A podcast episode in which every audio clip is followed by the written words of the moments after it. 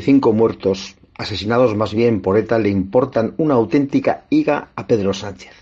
Pacta con los criminales del Parlamento y a los pistoleros, como los que mataron al matrimonio Jiménez Becerril en Sevilla, les acerca a sus casas. Este, el de Sánchez y el del réprobo Marlasca, es en todo caso solo un primer paso, que toda la gente la entienda bien.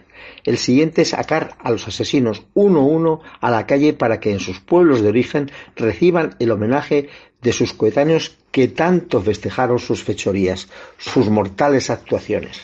Sánchez es un traidor, ya se sabe, pero este individuo, a este individuo, no las cosas no se le pueden quedar así, como si no hubiera pasado nada.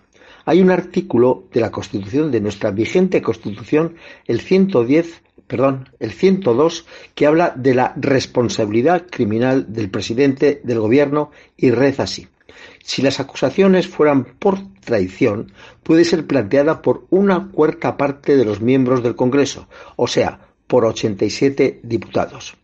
La oposición lo puede hacer, aunque luego necesitaría, y eso ya lo tengo bien en cuenta, más que la mayoría absoluta, un poquito más de la mayoría absoluta.